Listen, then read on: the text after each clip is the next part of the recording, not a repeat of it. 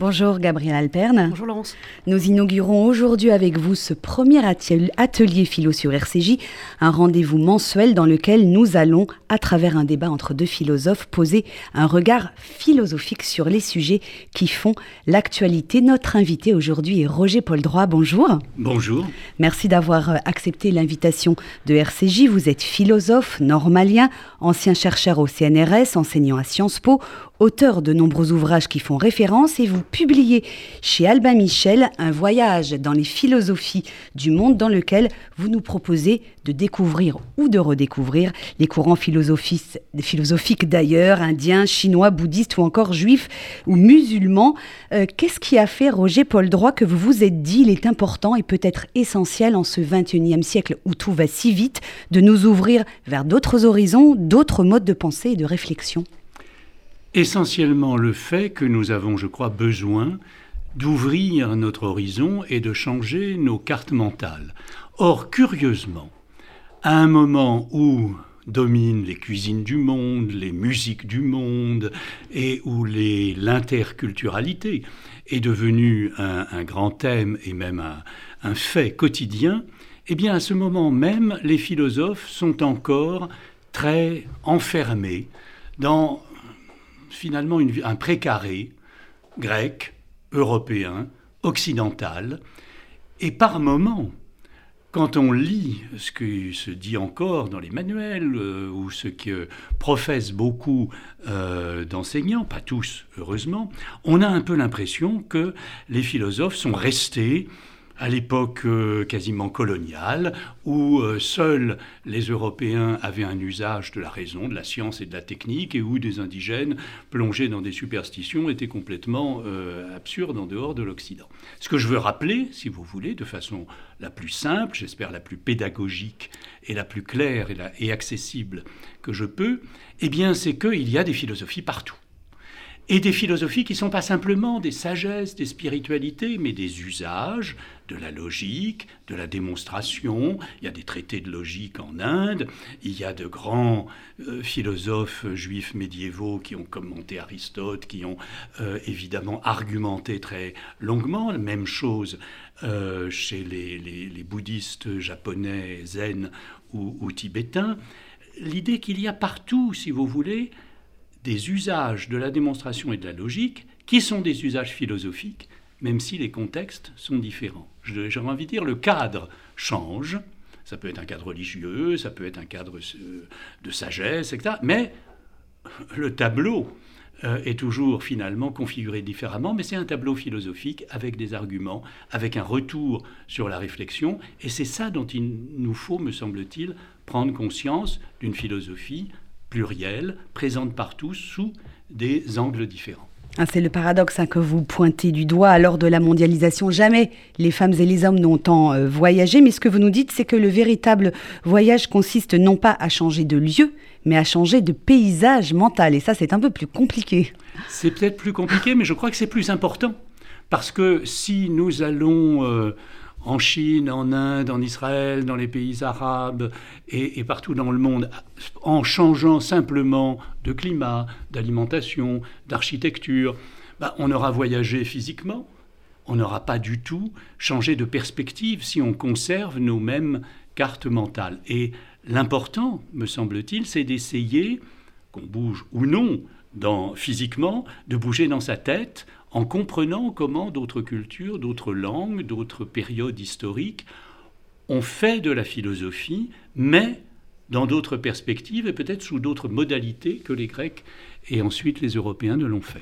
Gabriel Alpern, vous êtes également euh, philosophe, hein, chroniqueux sur RCJ, et ce livre de Roger Paul Droit m'a fait penser à votre propre livre, hein, euh, Tous Centaures, où vous faites l'éloge de l'hybride, de l'hybridation et finalement de l'altérité en, quelque sorte. C'est de ça dont il est question. Oui, ce qui est intéressant dans, le, propos liminaire de, Roger Paul Droit, c'est que il y a effectivement plein de ponts avec cette idée d'hybridation, au sens où c'est vrai qu'on on range le monde dans des cases, et finalement, jusqu'à présent, oui, la philosophie n'y échappait pas. Et voilà, comme vous le, disiez, il y avait voilà, la, philosophie grecque, la philosophie euh, orientale, la philosophie. Enfin, voilà. Et, je trouve que cette idée de. Enfin, voilà, enfermer les choses dans des cases.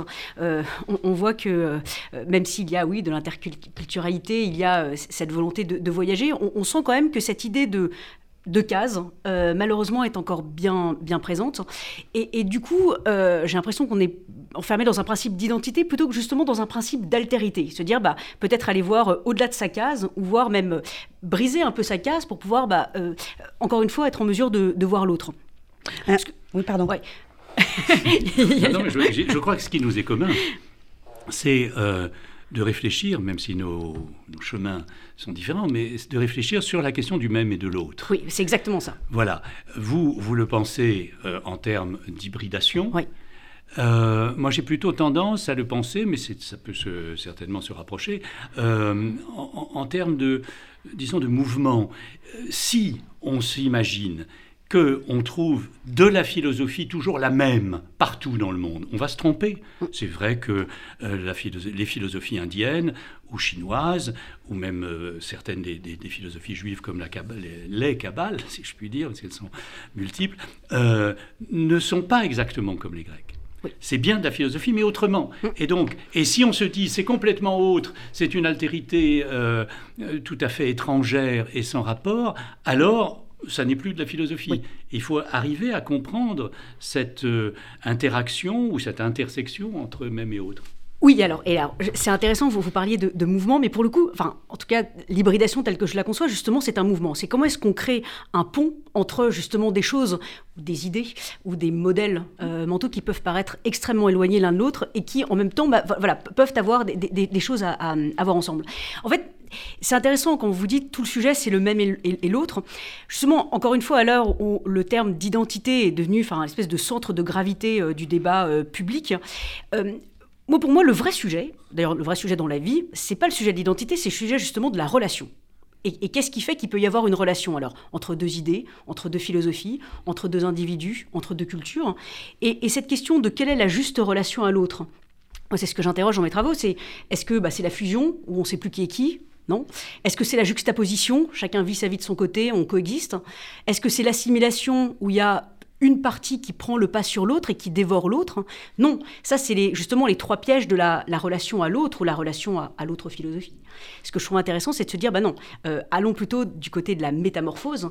La juste relation, c'est celle qui fait qu'il y a une, métamorphose, encore une fois, voilà, entre deux cultures, deux idées, deux philosophies ou deux individus. On le voit dans l'amour, l'amitié. je, voudrais euh, euh, interroger les deux philosophes que vous êtes sur un peu cette actualité qui nous entoure et, et qui nous dévore et ces tensions dans les sociétés occidentales, mais aussi au niveau international. Les relations internationales sont très complexes. On l'a vu au plus fort de la crise sanitaire. Il y a également des tentations de repli sur soi. Est-ce que Roger Paul Droit et Gabriel Alpern, si nous allons à la rencontre de ces modèles de pensée si différents, si nous essayons de les comprendre, est-ce que finalement la communication et la compréhension entre ces peuples s'en trouveraient améliorées? Parce que c'est un, un, peu ça l'objectif, redécouvrir ces, ces, ces, philosophies différentes pour finalement mieux se parler et se comprendre Je crois que l'objectif est double. Il est probablement d'abord égoïstement, j'ai envie de dire, d'ouvrir ses propres perspectives de pensée, de se dire, un peu, vous savez, comme quand on fait du yoga et qu'on a l'impression qu'on ne va pas arriver à prendre la posture. Comment puis-je me mettre dans cette, euh, cette pliure, si j'ose dire? Eh bien, de la même manière, on, peut lire certains euh, textes des traditions philosophiques différentes des nôtres, en se disant mais comment peuvent-ils penser quelque chose comme ça? Et l'important, et qui est je crois très fécond, c'est d'arriver à entrer dans une pensée qui au départ est déconcertante ou peut-être euh, euh, même désagréable ou paraît tout à fait étrangère au sens de, l'inquiétante étrangeté. Ça, c'est une première chose. Et bien évidemment, et vous avez raison, quand on a fait ça, eh ben, on trouve l'autre peut-être différent, mais beaucoup plus intéressant, euh, beaucoup plus riche, complexe et spécifique que on ne peut le penser quand on imagine qu'il est euh, méprisable ou qu'il ne pense rien. Voilà, il y, a quand même cette extraordinaire contradiction, me semble-t-il, dans la position philosophique habituelle, qui consiste à dire tous les êtres humains sont doués de raison, Ils sont tous capables de discerner le vrai du faux, et, ce sont des êtres pensants. Et puis, comme je ne sais pas par quel miracle, seuls les Grecs et les Européens s'en seraient servis pour faire de la philosophie, et puis tous les autres, eh bien, euh, ils, auraient, euh, ils ne se seraient pas servis euh, de leur raison et de leur déduction. C'est faux, ils s'en sont très très bien servis, différemment, et il faut découvrir cette différence. J'invite hein, nos auditeurs à, découvrir hein, ces philosophies du monde. On le disait tout à l'heure, les bouddhistes, les chinois, euh, les moyen-orientaux. Euh, est-ce que, au-delà de leur structure, de leurs histoires et de leurs cultures différentes, il y a néanmoins des points communs entre ces pensées philosophiques, une sorte d'universalisme ou d'humanisme qui transcenderait pardon, tous ces courants?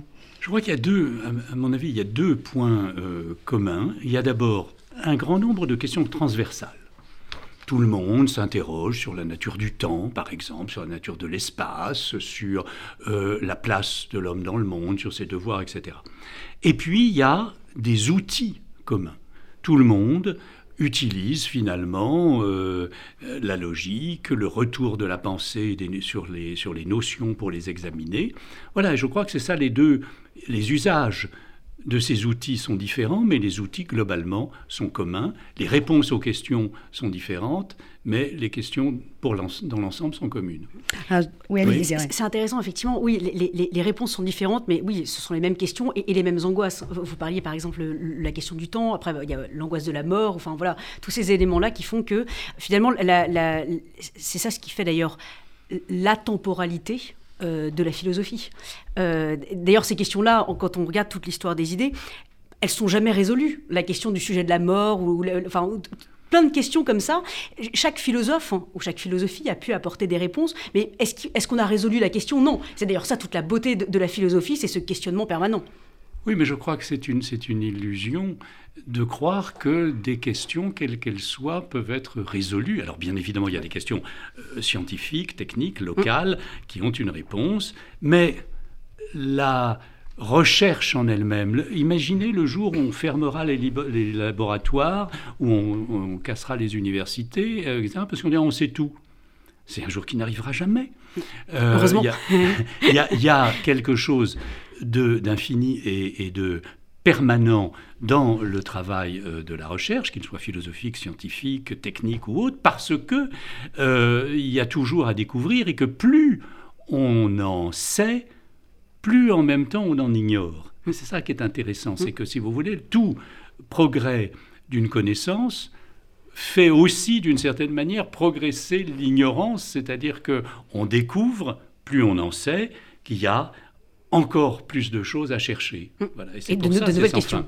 de nouvelles questions qui émergent. Alors les différences hein, entre ces différents euh, systèmes de pensée m'amènent à vous parler de la démocratie. On entend des voix aujourd'hui qui nous expliquent que calquer notre modèle démocratique sur d'autres sociétés, euh, notamment euh, une société du Moyen-Orient par exemple, c'est une erreur. est-ce que, est que la démocratie est universaliste ou certaines de ces sociétés en Inde, en Chine ou ailleurs ne peuvent pas appliquer notre système et nos valeurs démocratiques?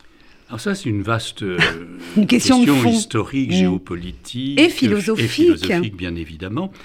Euh, sur, l'Inde, par exemple, c'est que l'Inde est quand même la plus grande démocratie du monde et que c'est une vraie question historique et philosophique de savoir comment un modèle que l'on pourrait croire importé euh, d'Europe a parfaitement pris en Inde. Et je pense que c'est parce qu'il y a des racines démocratique à l'intérieur de la vie indienne euh, traditionnelle, en dépit euh, de la hiérarchie des castes, en dépit de... bon, ça c'est une... Pardon juste de, vous interrompre, l'exemple auquel je pensais en fait est celui de l'Afghanistan. Hein, avec euh, les changements politiques et l'arrivée et le retour des talibans au pouvoir, on a entendu des gens qui nous ont expliqué que l'Afghanistan n'était pas un terrain propice pour la démocratie. Oui, mais c'est la même chose, c'était la même chose sur, euh, à propos de, de, l'Irak. Mm. Euh, c'est cette idée, on n'exporte pas le modèle démocratique par les armes.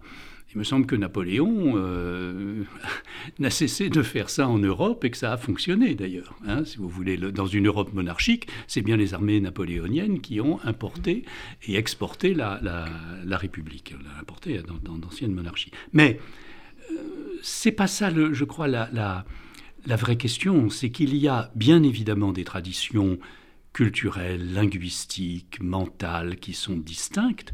Aucune ne doit pouvoir se dispenser d'une forme d'égalité des citoyens, de leurs décisions, de leurs débats.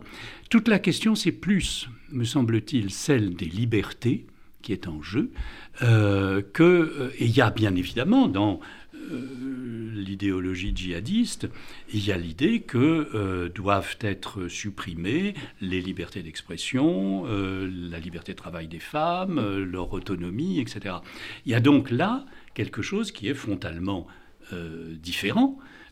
et, et, même antagoniste à nos valeurs démocratiques. Ça, il faut pas. Mais ça n'empêche pas du tout qu'il y a euh, des démocraties qui fonctionnent dans des pays tout à fait différents culturellement, religieusement, spirituellement de euh, l'Europe ou des États-Unis.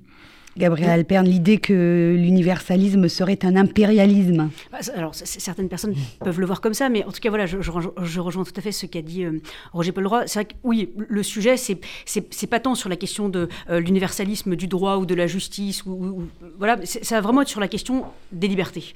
Mm-hmm. et, là, pour le coup, c'est voilà, une grande grande question philosophique. Et euh, oui, c'est intéressant euh, l'exemple de l'Inde, il, y en a, y en a plein d'autres et ça, montre bien que ça n'est pas euh, un, sujet euh, uniquement culturel ou religieux. Enfin, voilà, ça, dépasse tous ces. Bien sûr, quand on parle des libertés, il y a une grande question philosophique qui arrive, c'est celle de, c'est celle de l'autonomie de l'individu. Et bien évidemment, c'est ça un des points de fond de clivage, c'est que certains disent, eh bien, le modèle euh, disons, européen, celui des Lumières, des droits, euh, qui ont forgé les droits de l'homme, est fondé sur un individu autonome, alors que nous pensons, nous, la question euh, des droits et des droits humains en général, plus à partir des groupes, mmh. des communautés, des collectivités. bon, je pense que là, c'est une, une critique qui porte à faux parce que finalement, l'horizon de tout le monde, ça reste une forme d'universel. Il ne s'agit pas d'imposer, il faut comprendre aussi, euh, quand j'étais euh, euh, responsable de, la philosophie à un moment, enfin, à l'UNESCO, j'étais conseiller du directeur de l'UNESCO, j'ai organisé des, des colloques à travers le monde. Et je voyais très bien comment il y avait des nations à qui on, que l'on a soumises opprimés, dominés, exploités, avec l'universel à la bouche.